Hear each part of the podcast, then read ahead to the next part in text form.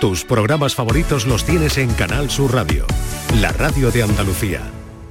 Hola, buenas tardes. Aquí estamos, como siempre, asomándonos al fin de semana ya, en este viernes, y con el formato de programa que les traemos pues cada día de la semana que se llama viernes. Un acercamiento a lo más granado de la prensa en el ámbito científico y médico y de la salud y luego también un protagonista que en este caso le vamos a proponer algo muy, muy especial hoy. Muy buenas tardes y muchas gracias por estar a ese lado del aparato de radio. Canal Sur Radio te cuida.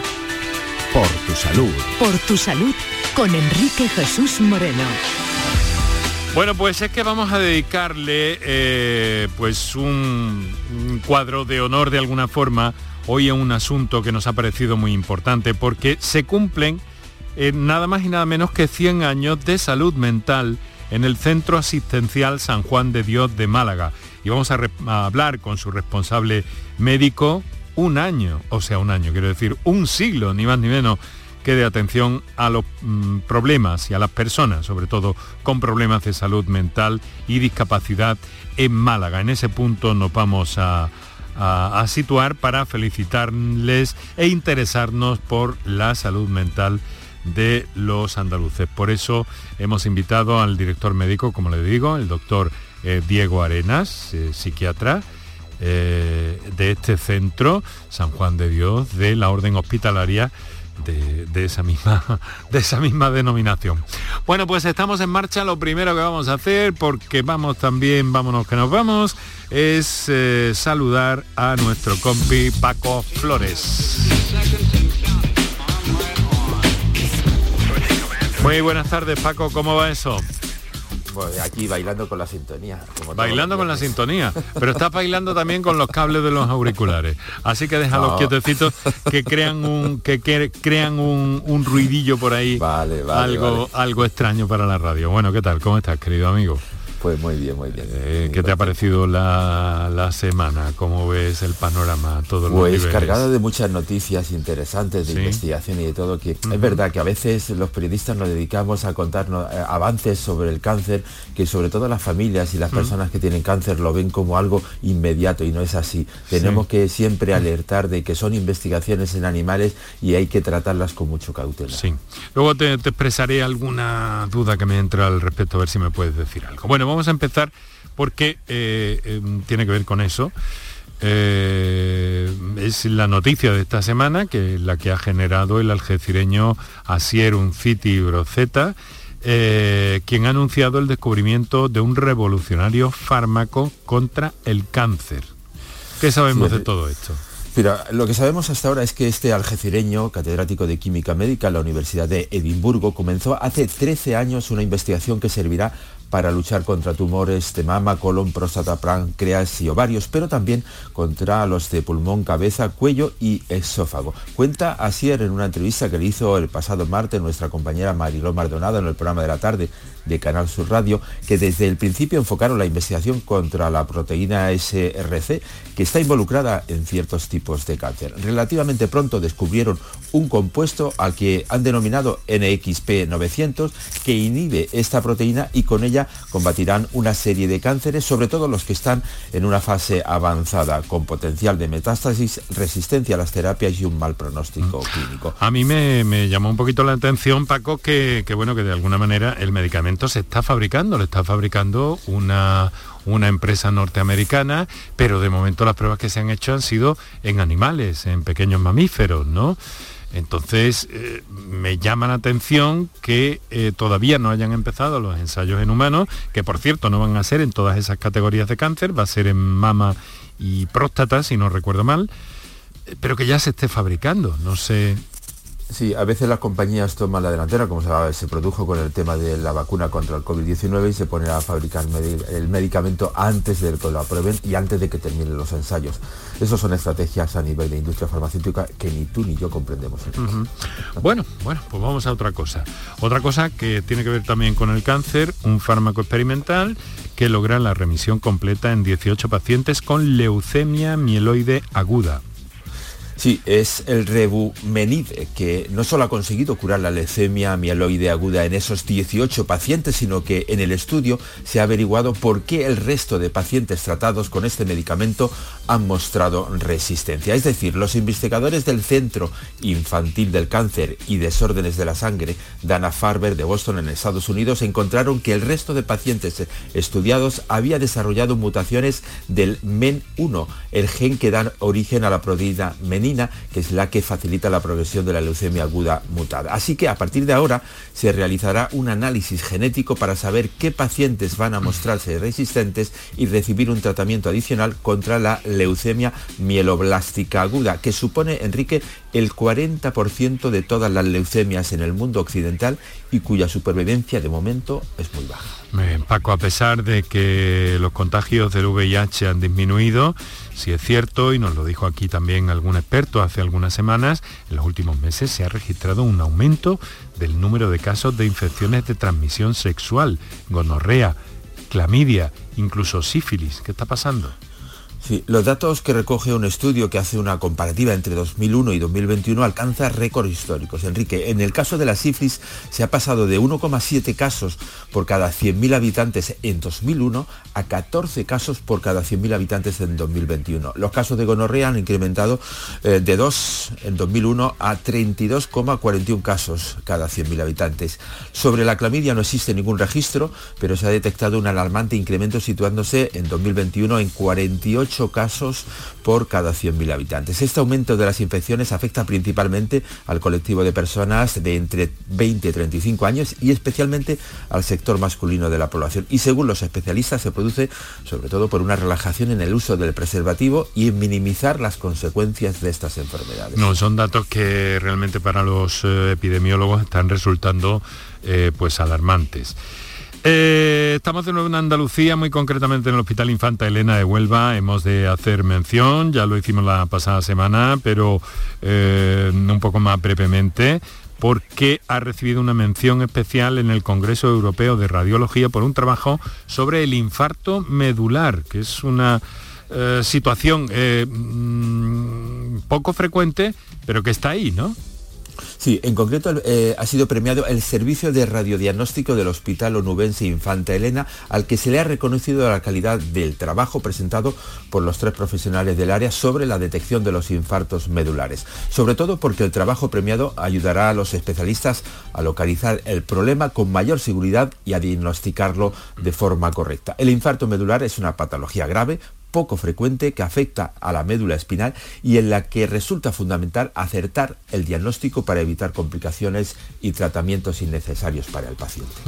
Muy bien, bueno pues vamos a cerrar este recorrido de titulares en torno a la, salud mental, por cierto, antes de, de lanzar y entrar en conversación, de enlazar quería decir, y entrar en conversación con nuestro invitado de esta tarde desde el Centro Asistencial de San Juan de Dios de Málaga que cumple 100 años. El 40% de españoles sufre mala salud mental, el 40% y casi el 15% ha tenido ideas suicidas. Sí, eso Enrique, según el estudio La situación de la salud mental en España, elaborado por la Confederación Salud Mental España y la Fundación Mutual Médica. Mutua Madrileña, perdón. Eh, cuatro de cada diez españoles valora de forma negativa su salud mental actual y casi el 15% ha tenido ideas suicidas o ha intentado suicidarse. Las razones más señaladas como causas de este empeoramiento son, por este orden, las dificultades económicas por las que pasamos, la incertidumbre ante el futuro y la presión, las exigencias y el estrés del día a día, junto al individualismo que provoca la alta competitividad que vive la sociedad actual.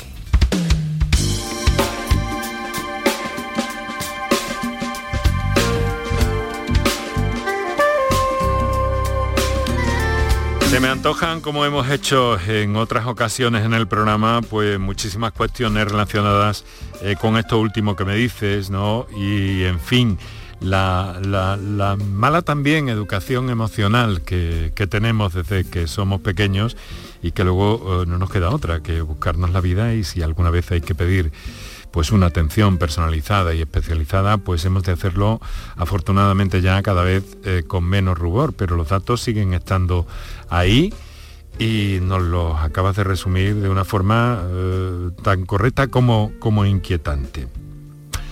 Hablamos de salud mental. El Centro Asistencial San Juan de Dios de Málaga cumple 100 años, 100 años de existencia, un centenario dedicado a la atención de personas con problemas de salud mental y discapacidad en Málaga. Hoy mm, hemos de felicitarles eh, necesariamente e interesarnos por la salud mental eh, según la experiencia de, todos los andaluces, si es posible, ¿no? Y para eso hemos invitado al director médico de este centro, al doctor Diego Arenas, director médico eh, de, de, este centro de la Orden Hospitalaria de San Juan de Dios. Doctor Arenas, muy buenas tardes y muchas gracias por estar con nosotros. Buenas tardes, gracias a vosotros. Vamos a ver, eh, cómo, cómo, bueno, aparte de felicitarle, ¿no? Por estos 100 años, cuidado la salud mental desde Málaga, que se dice pronto 100 años, ¿eh? Sí, la verdad es que es un recorrido largo. Justo mañana cumplimos 100 años desde la apertura del centro, que se llamó Sanatorio San José, actualmente el Centro Asistencial San Juan de Dios, donde bueno, se ha procurado siempre hacer una asistencia humana y digna a las personas que padecen enfermedad mental y discapacidad. Y ahí han tenido ustedes a pacientes de toda Andalucía, ¿verdad?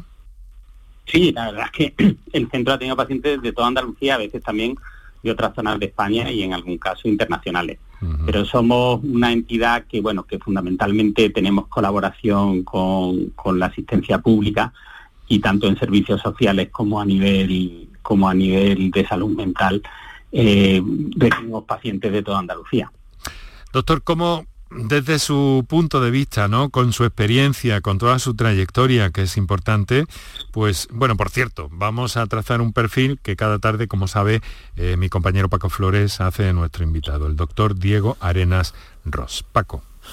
Pues el doctor Diego Arena Ross cuenta con casi tres décadas de experiencia profesional, es médico psiquiatra, licenciado en Medicina y Cirugía por la Universidad de Málaga, realizó su especialidad en, psiquiatría vía MIR en el Hospital Universitario eh, Regional de Málaga. Es actualmente director médico del Centro Asistencial San Juan de Dios de Málaga desde 2004.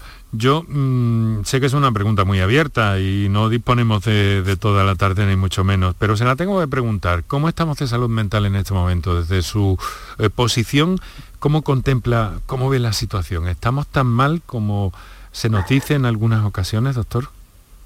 Bueno, es una pregunta difícil, pero sí. es verdad que hay un incremento grande tanto a nivel de consulta de la población general como a nivel de hospitalizaciones. Eh, bueno, se ve que de salud mental no andamos muy bien, pero bueno, todo es mejorable y además es muy importante que hayamos puesto, que, esto puede servir un poco como una alerta para que todos entendamos que es importante cuidarnos físicamente, que ya lo entendíamos de tiempo, pero también cuidarnos emocionalmente. Sí, el factor de, la educación emocional que yo he mencionado antes, porque no puedo evitarlo, me lo permite, yo creo que es clave en este asunto, ¿no? Tenemos una carencia de educación emocional.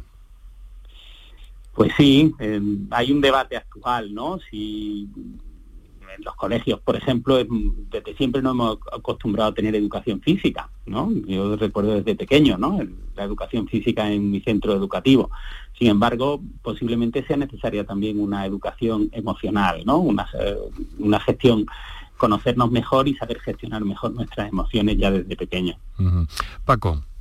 Eh, doctor, eh, por el carácter de los tratamientos que imparte el centro y su carácter hospitalario, el centro nació en, marzo de 2023 para dar respuesta a la falta de atención psiquiátrica que existía en aquella época. Si sigue funcionando 100 años después, ¿es que sigue siendo necesario este centro?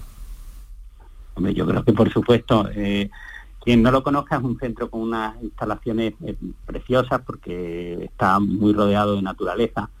Y la verdad es que la, naturaleza y los espacios abiertos son fundamentales para la recuperación de muchas personas que padecen enfermedad mental y discapacidad. Aún así, también trabajamos un poco porque el hospital sea abierto. Ya se intentó desde los inicios con eventos dentro del centro y actualmente procuramos que nuestros usuarios, los que están en capacidad para hacerlo, puedan tener actividades en la comunidad incluso tenemos pisos tutelados en el centro de Málaga.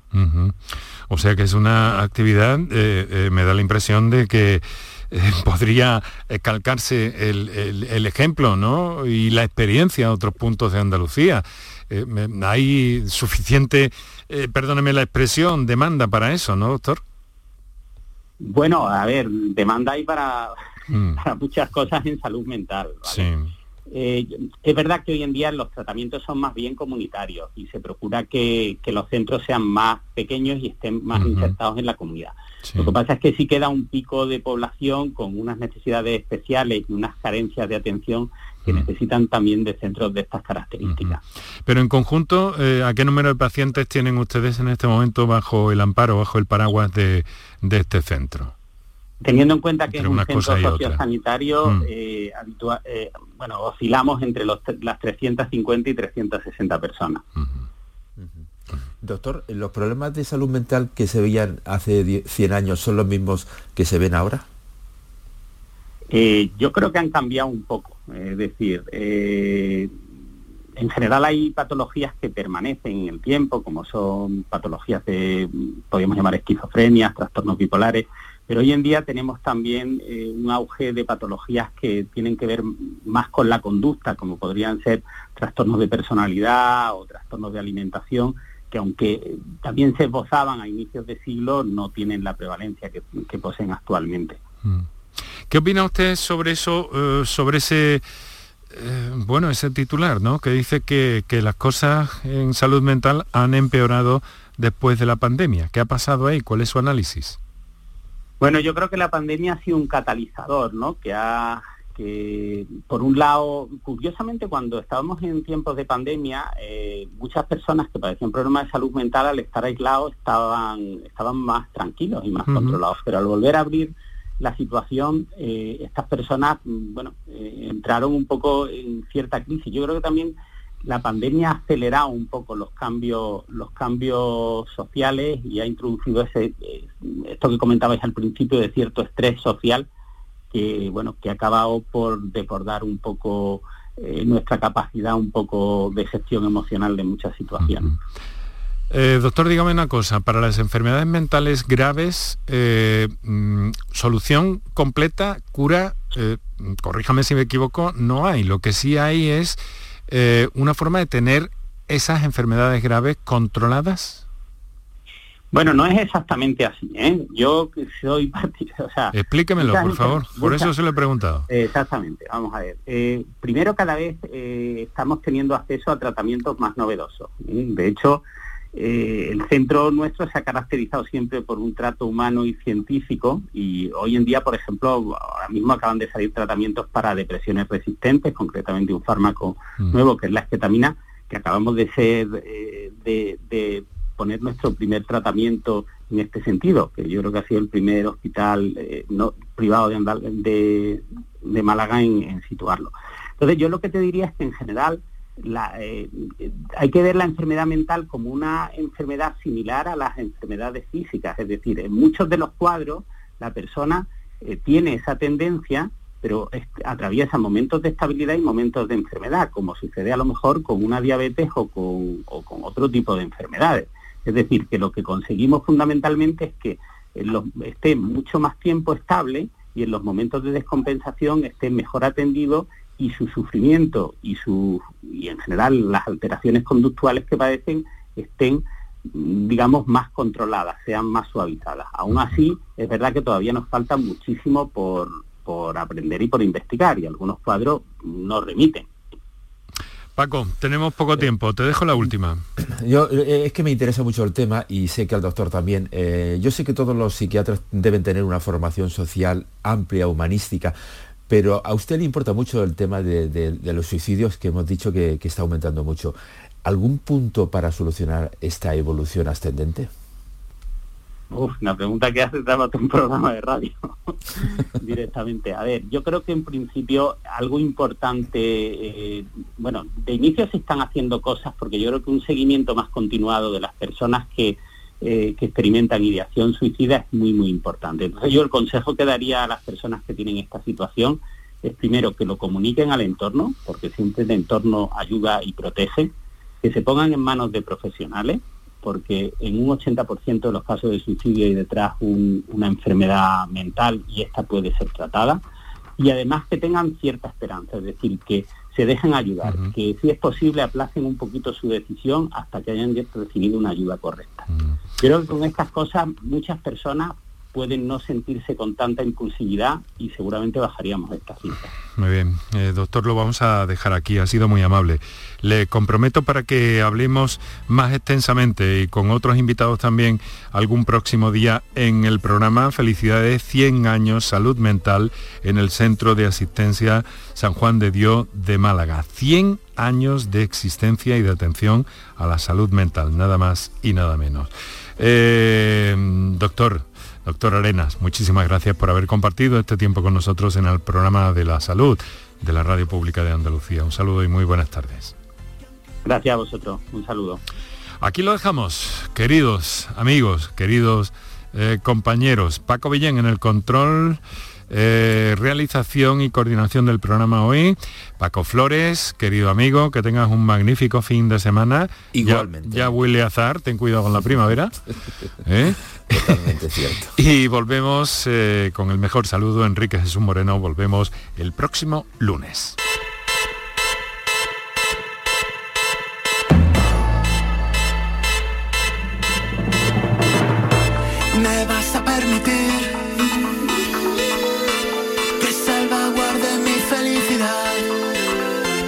Que siga mi camino, no pido mucho más.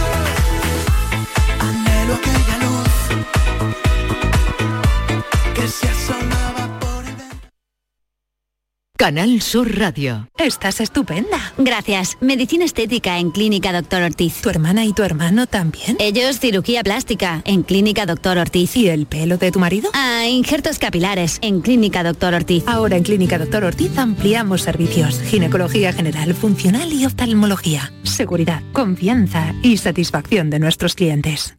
Si necesitas recuperarte de una operación de cadera, rodilla o cualquier otro proceso médico, en Vallesol podemos ayudarte. Contamos con profesionales que te ayudarán a recuperarte más rápido y llevarán un estrecho seguimiento de tu evolución. Y todo ello sin desplazamientos innecesarios y por mucho menos de lo que imaginas. Infórmate en el 924 24 25 o en vallesol.es. Vallesol, la residencia que te mereces. Ven a tu mercado, vive tu ciudad. En los mercados de abastos de Sevilla disfruta de los mejores productos y servicios de calidad muy cerca de ti. Ven a tu mercado, vive tu ciudad. Organiza FEMASE, Federación de Mercados de Abastos de Sevilla. Financia Ayuntamiento de Sevilla.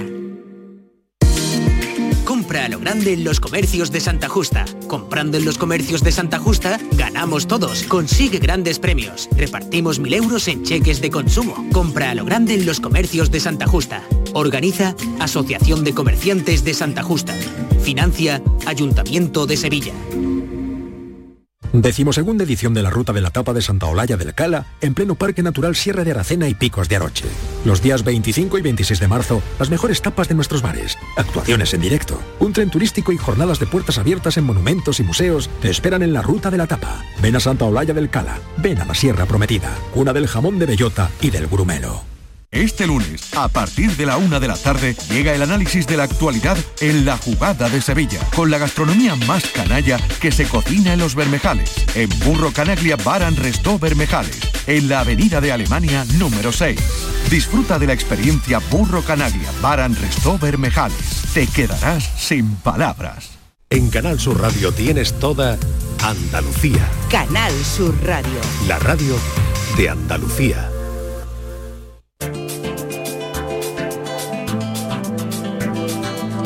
Canal Sur Radio y Radio Andalucía Información, Destino Andalucía, con Eduardo Ramos.